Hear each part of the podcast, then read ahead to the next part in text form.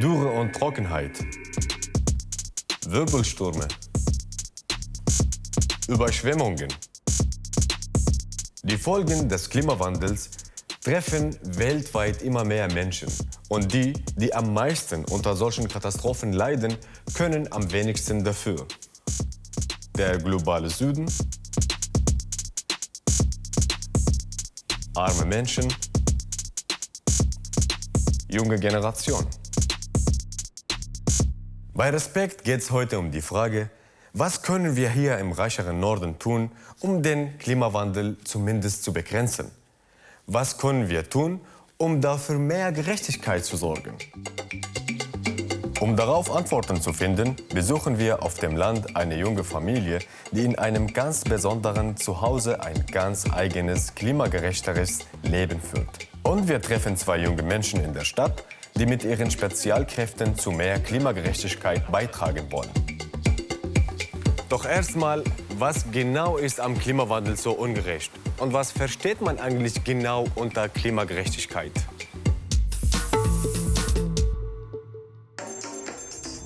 Mit dem Industriezeitalter wächst in Europa der allgemeine Lebensstandard.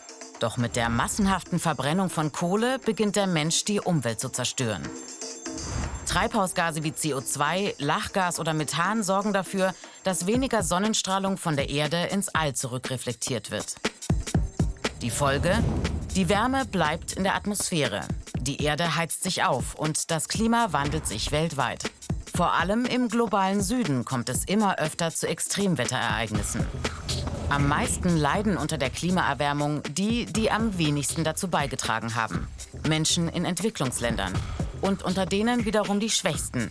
Kleinbauern und Bäuerinnen, Frauen, Kinder und alte Menschen. Sie können sich kaum schützen und verlieren oft ihre Lebensgrundlage. Die VerursacherInnen in den Industrieländern haben dagegen meist das Geld, die nötigen Technologien und politische Einflussmöglichkeiten, um sich besser gegen die Auswirkungen der Klimakrise abzusichern.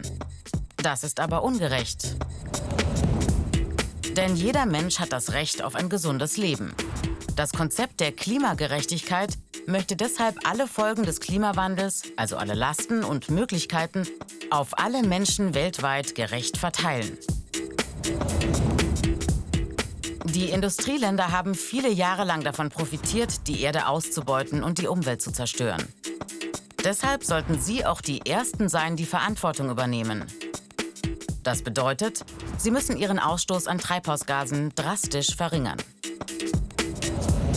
Und sie sollen die betroffenen Länder unterstützen beim Bewältigen klimabedingter Schäden, bei der Beteiligung an klimapolitischen Entscheidungen und bei der Gestaltung einer klimaneutralen Zukunft. Der Klimawandel macht sich inzwischen ja auch bei uns bemerkbar. Wie genau? Darüber will ich mich mit meiner nächsten Gesprächspartnerin unterhalten. Und dazu bin ich nun auf dem Weg ganz in den Westen Süddeutschlands, nämlich nach Staufen im Breisgau. Da sind die, glaube ich. Hier am Rand des Schwarzwaldes steht ein Zirkuswagen. Ich bin Ramo. In ihm wohnen Geraldine und ihr Mann Patrick mit Oskar, ihrem kleinen Sohn. Hey, wer bist du denn? Das ist der Ole. Ole. Hallo Ole. Hui. Und das ist eure Zirkuswagen also? Genau. Ja. Wow, es ist ja nicht wirklich besonders groß. ja, aber es reicht zum, reicht zum Wohnen. Wie viel Also sind- Quadratmeter ist das? Es sind circa 20 Quadratmeter, 20. zweieinhalb Meter breit, also so, dass er gerade noch auf die Straße passt. Und genau die vier Meter hoch, dass er unter der Brücke durchgeht. Wow. Und den hast du selber gebaut, oder? Den haben wir selber gebaut. Ja. Was bist du vom Beruf? Ich bin äh, Zimmerer, also ich habe Architektur studiert. Und jetzt bin ich wieder selbstständig als Zimmerer. Warum eigentlich ein Zirkuswagen sozusagen und kein Haus? Ja, das hat, glaube ich, verschiedene Beweggründe. Meine Familie waren Schausteller, also nicht im Zirkus irgendwie angestellt. Meine Mutter war Handleserin, hatte so ein Hexenzelt dabei und unser Vater hat Holzspielsachen verkauft und Kinderbücher geschrieben. Und dann waren wir ganz oft in so einem neun Meter langen Gespann, also die Länge wie das, nur eben Auto und Wagen zusammen. äh, auf Märkten und Messen in ganz Deutschland und viel auch so Mittelaltermärkte mit Gauklern und Feuerschluckern und sowas. Krass. Es war ganz abenteuerlich für uns Kinder auf jeden Fall. Kann ich mich mal umschauen? Ja, auf jeden gerne. Fall, komm rein. Oh, komm rein.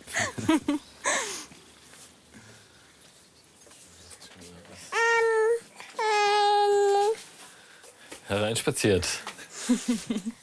Wow.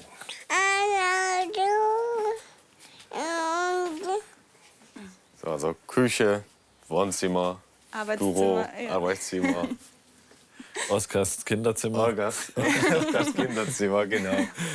Und was ist das für eine alte Reisekoffer, die im Oskarzimmer steht? Das ist äh, hier von der Scheune ein alter Koffer und äh, da hat Patrick eine Holzplatte drauf gemacht und das hier als Schublade ausgesägt. Da ist jetzt aller möglicher Krimskrams drin. Und früher war das mein Schreibtisch. Das ist der Backofen. Backofen, da kann man hier backen. Hier kochen wir im Winter und heizen eben den ganzen Raum. Und das ist so unser Lebensmittelpunkt. Da sind gerade Wollwindeln drin, weil ich die neu mit Fett imprägniere, damit die wieder dicht sind. Wir wickeln ja nur mit Stoff. Krass. Das ist also Schlafzimmer. Das Schlafzimmer. Ja. Und Badzimmer Und ein wahrscheinlich. kleines Bad, ja. Mit einer Minitür. Hoppala. Das ist echt wie in einem Märchen. Und da lang geht's zur Toilette. Äh, ja, also Nein, du, oder? du, bist, du bist ja schlank. Und Echt jetzt kannst du mal reinschlupfen. Wie hast du das gemacht während Schwangerschaft? Wie bist du da reingepasst? Das geht gar nicht.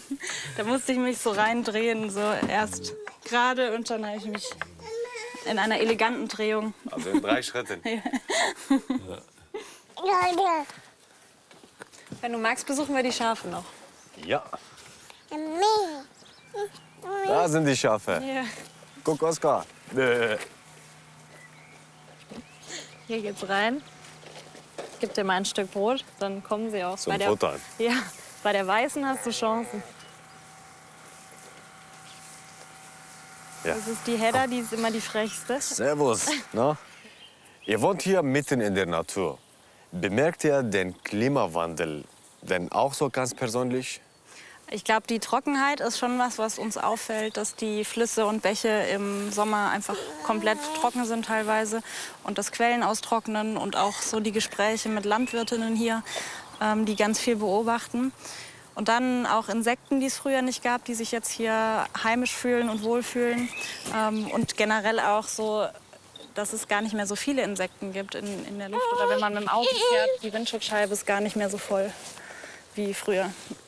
Du hast erzählt, du bist viel gereist früher. Wo warst du denn überall? Ich war viel in Nahost und ähm, ja, war viel alleine reisen mit dem Rucksack und ähm, ja, Extremsituationen erlebt. Und ähm, zum Beispiel mit Patrick sind wir auch bis Istanbul gefahren mit dem Fahrrad oder von Mexiko nach Costa Rica durch sieben Länder. Und wenn man dann so mit Fahrrad und Zelt unterwegs ist, dann umgibt man sich so mit den ganz normalen Menschen und an den Orten, wo die eben wohnen und lebt auch mal so das Leben mit. Und das hat uns schon geprägt, wie die mit ihren Wasserproblemen umgehen müssen. Zum Beispiel ähm, haben die in El Salvador ihr Wasser von Kolibakterien gereinigt, indem sie einfach das in große Plastikflaschen gefüllt haben und in die Sonne gestellt, weil mehr eben nicht geht. Und wenn bei uns eine Trockenheit ist, dann können wir immer noch Sprudel im Supermarkt kaufen. Hat dich das irgendwie mehr bewusster werden lassen?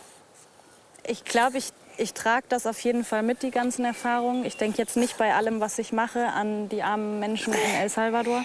Aber ich glaube, so Erfahrungen machen schon was mit einem. Dass man ähm, sich bewusst ist, dass es nicht ähm, normal ist, dass wir leben, wie wir leben und dass es keine Selbstverständlichkeit ist. Ihr habt ja auch für euren eigenen Alltag Konsequenzen gezogen. Welche? Das schaue ich mir noch später an. Wir hier in Deutschland leben im globalen Norden, also in einem reichen Industrieland. Wir können viel Geld in die Hand nehmen, um uns gegen den Klimawandel zu schützen. Wir können zum Beispiel Dämme bauen oder Klimaanlagen installieren. In anderen Gegenden der Welt sieht das ganz anders aus.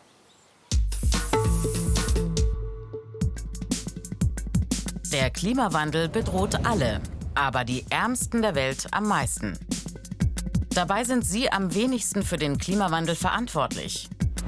Zehn Länder, darunter die USA und Deutschland, verursachen zwei Drittel der weltweiten CO2-Emissionen.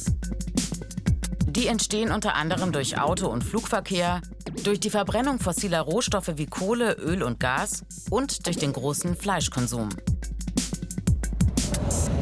Der hohe Lebensstandard der Länder im globalen Norden, also der reichen und industrialisierten Länder, geht auf Kosten des benachteiligten und ärmeren globalen Südens mit Ländern in Afrika, Asien, Mittel- und Südamerika.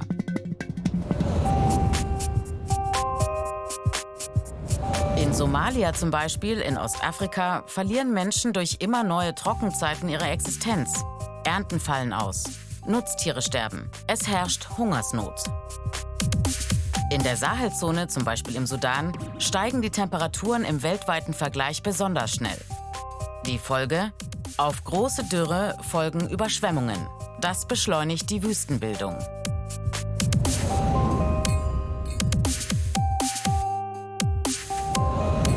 Pakistan, eines der am stärksten vom Klimawandel betroffenen Länder. 2022 verheerende Überschwemmungen durch extremen Monsunregen. Ein Drittel des Landes ist überflutet. Mindestens 1700 Menschen sterben. Millionen verlieren ihr Zuhause. Krankheiten breiten sich aus.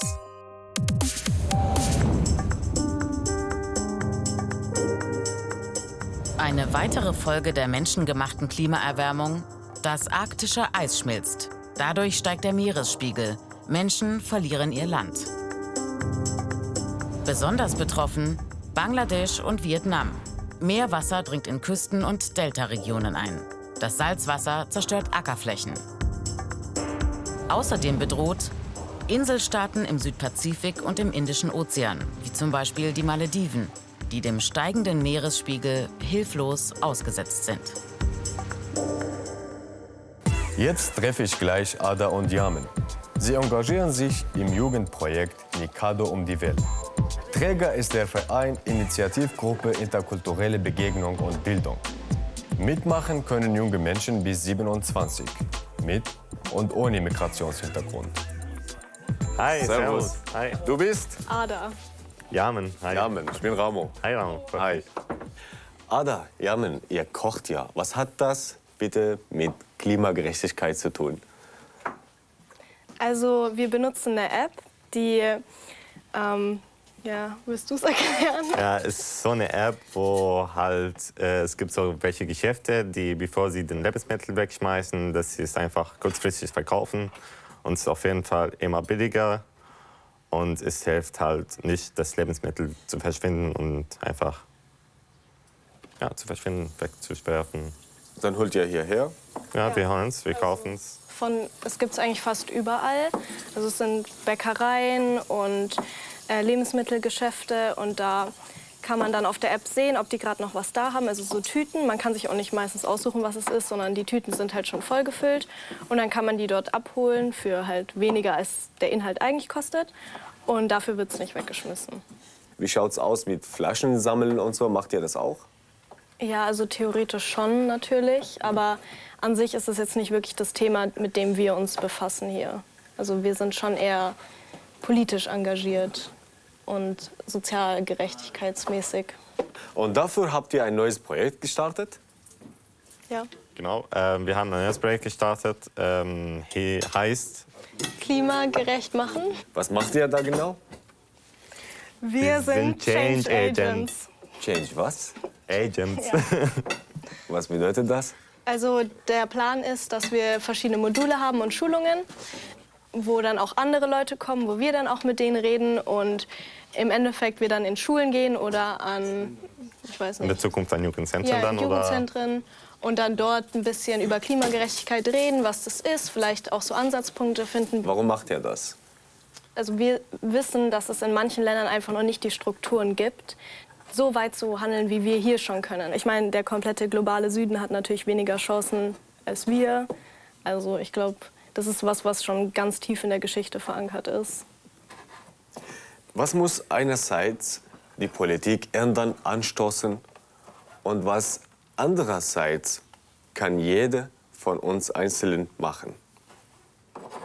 Also ich glaube, das Wichtigste ist Awareness, also Aufmerksamkeit schaffen. Und ich glaube, also an sich zu Hause kann man auf jeden Fall mal versuchen, sich bewusst machen über seine eigenen Privilegien.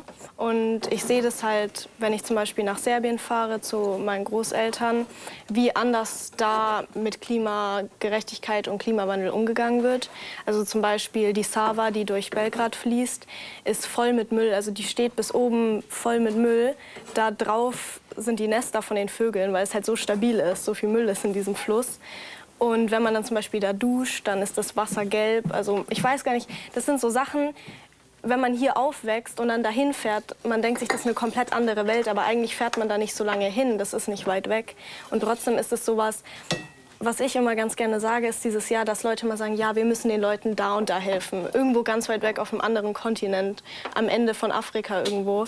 Und natürlich, aber genauso müssen wir Leuten helfen, die paar Stunden von uns wegleben oder sogar vielleicht in Deutschland leben, im Osten oder da, wo Überflutungen waren. Und das sind einfach so Sachen, wo ich das Gefühl habe, da gibt es noch nicht so diese Aufmerksamkeit und deswegen mache ich das. Also das heißt, ihr engagiert euch hier jetzt mehr politisch für mehr Klimagerechtigkeit. Genau. Was sollen Politik und Wirtschaft gegen diese Klimaungerechtigkeit tun? Ich gehe jetzt mal Vorschläge sammeln. Die Politik letzten Endes sollte regionale Landwirtschaft fördern, weil ähm, wenn wir bei uns regional anfangen, ähm, können wir vielleicht schon ja, Und ein Ganz einfacher tun. Hebel wäre einfach ähm, öffentlicher Nahverkehr kostenlos machen. Ich meine, ich bin jetzt ja auch hier mit meinem ähm, Leihrad unterwegs und äh, fahre auf jeden Fall auch viel öffentliche Verkehrsmittel. Da ähm, es günstiger machen, auf jeden Fall. Einzelne Themen wie zum Beispiel Tempolimit finde ich brutal wichtig. Also es gibt keinen, ja, keinen erkennbaren Grund, das nicht durchzusetzen, Tempolimit. Das ist eigentlich alles nur wegen der Autolobby. Was sollen Politik und Wirtschaft gegen diese Klimaungerechtigkeit tun? Ausbau erneuerbarer Energien und äh, öffentlicher Verkehr ist definitiv ein wichtiger Aspekt, denke ich. Mehr Energie reinstecke, ein bisschen mehr Forschung betreibe. Vielleicht mehr Gesetze, ähm, gerade im Hinblick auf äh, Umweltschutz, Klimaschutz ähm, und äh, mehr die Industrie mit einbeziehen. Man muss sich auch anschauen, dass besonders Unternehmen oder auch Industrien die Hauptverantwortlichen der Klimakrise sind und es problematisch ist, die verantwortlich oder ja irgendwie individuelle Personen als verantwortlich abzustempeln. Deswegen auf jeden Fall die Regierung oder auch die PolitikerInnen in diesem Land müssen stärker vorgehen, bestimmte Restriktionen durchsetzen und Unternehmen zu zu begrenzen, um die Emissionen, um die Emissionen von Unternehmen zu begrenzen. Ein politisches Instrument, mit dem man den Klimawandel gerechter machen will, ist der sogenannte Emissionshandel. Ich versuche mal als nächstes zu klären, worum es da geht. Also, hier habe ich Fabriken, Autos, Flugzeugen und die Landwirtschaft. Die produzieren weltweit jede Menge Abgase.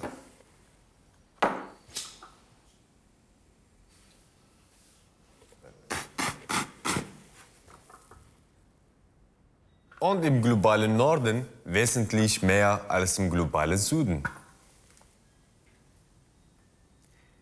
Diese Abgase, wie zum Beispiel Kohlendioxid, also CO2, tragen dazu bei, dass die Temperaturen auf der Erde immer mehr steigen. Die Herausforderung ist nun die drastische Verringerung der Treibhausgase. Die nennt man auch Emissionen. Ziel ist, den menschengemachten Klimawandel wenigstens zu begrenzen. Das will man auch mit Hilfe des sogenannten Emissionshandels schaffen. Dazu haben sich 200 Staaten und viele Unternehmen in verschiedenen Vereinbarungen verpflichtet. So ein Emissionshandel funktioniert folgendermaßen. Also, es gibt eine maximale Menge an zum Beispiel CO2. Diese Menge dürfen alle, die an diesem Handelssystem teilnehmen, gemeinsam ausstoßen. Von dieser Gesamtmenge bekommt jedes teilnehmende Land oder jeder teilnehmende Betrieb einen festgelegten Teil. Und zwar in Form sogenannter Emissionsrechte oder Zertifikate.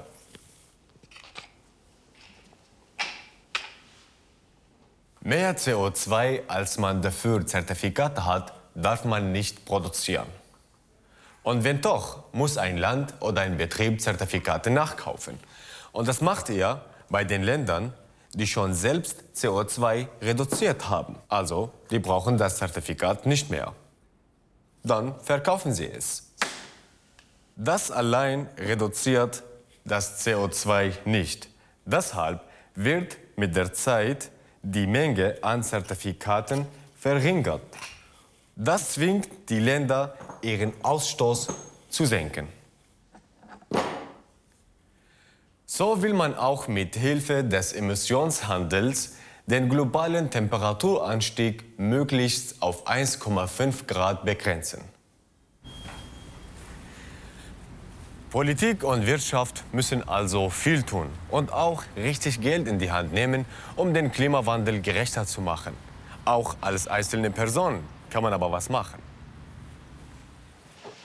Darüber will ich mich noch mal mit Geraldine unterhalten.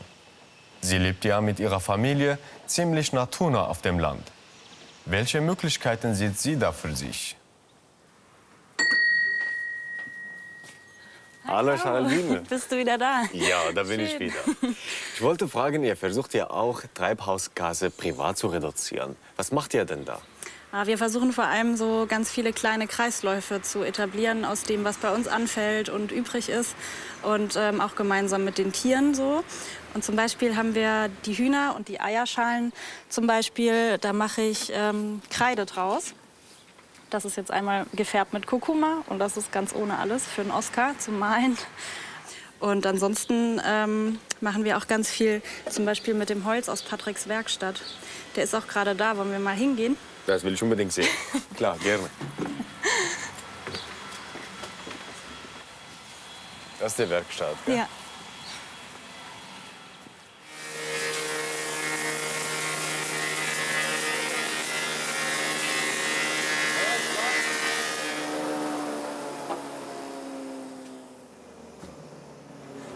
Ich kenne mich schon damit aus. Ich habe schon mal als Schreiner gearbeitet. Du kennst den Holzgeruch. Ja? Was machst du denn da, Patrick? Ich habe noch ein Brett gehobelt für die Baustelle. Das kommt aufs Dach. Und ja, wo gehobelt werden, da fallen Späne. für was? Hier, wir haben hier diese Späne.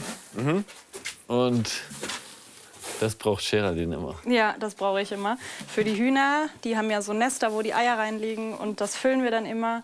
Und um unseren Ofen anzuheizen und auch für die Trockentrenntoilette im Wagen. Und dann brauchen wir das immer eigentlich alles auf, was da so anfällt. Und dann ist die Werkstatt gleich wieder aufgeräumt. Perfekt. Selber produzieren. Genau, hier ist immer mein kleiner Einkaufsladen und dann packe ich einfach ein, was ich brauche.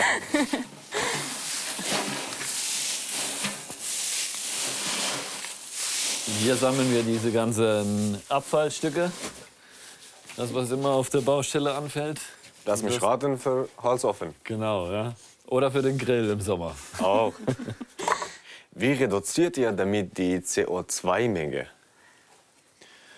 Also wir versuchen immer in kleinen Kreisläufen zu denken und die Dinge, die wir da haben, zu schauen, zu überlegen, was wir mit den Sachen machen können. Und das also sozusagen wird in die trockene Toilette gekippt. Ja, genau. Wir können es dir auch mal zeigen, wenn du magst. Ja. Wir zeigen es mal. Ja. Das ist unsere Trockentrenntoilette und das Prinzip funktioniert so, dass Flüssiges vorne rausgeht, Festes hinten rein. Und wenn man fertig ist, dann macht man einfach ein bisschen ähm, Hobelspäne drüber und vor allem die feineren Sägespäne. Ähm, dann trocknet das total schnell ab und stinkt nicht und ist kompostierbar und man hat auch viel weniger Wasser verschwendet als mit einer Klospülung jedes Mal. Und danach wird die Hühner verschenkt. genau.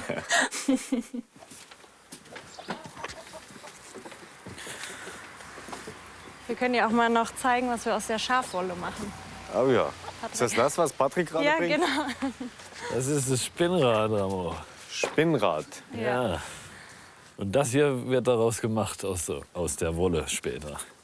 Das hat Geraldine zur Oma gemacht, äh, Mutter gemacht. Mutter gestrickt, ja. Also aus Schafwolle? Ja, von, von unseren Schafen. Und dann ähm, filze ich noch kleine Tiere manchmal so als Spielsachen für Oskar. Findet er total gut. Das sind ja süß. Und das habe ich zum Beispiel mit Zwiebelschalen gefärbt. Das, das Senfgelb. Es ist so genial, ich fühle mich so im Mittelalter. Wie glaubst du, trägt das zur Klimagerechtigkeit bei? Ich glaube, dass wir in so einem privilegierten Land, wir könnten uns theoretisch alles leisten. Wir könnten auch dem Oscar einfach Spielsachen kaufen. Aber da irgendwie Freude dran zu finden, was selber zu machen. Und immer wenn er damit spielt, sehe ich ihn und ähm, erinnere mich, wie ich das gemacht habe. Und ich habe da so viel mehr von und man passt auch besser auf die Sachen auf, wenn da so viele Stunden Arbeit drin stecken wie in so einer, in so einer Strickjacke. Ähm, und das finde ich so, die Motivation ist nicht, ich, ich muss äh, verzichten oder weniger machen, sondern irgendwie Freude dran zu finden, Sachen reparieren, ähm, erst mal schauen, was habe ich denn da, anstatt so eine Kaufautomatisierung immer. Habt ihr eigentlich ein Auto? Ja, wir haben zwei Autos. Und also wir sind hier auf dem Land. Es ist schwierig ohne Auto.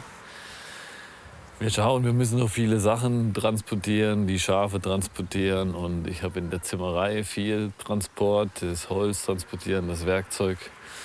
Aber wir schauen zumindest, dass wir alte Autos fahren, an denen wir auch viel selber reparieren können und sie auch lange haben.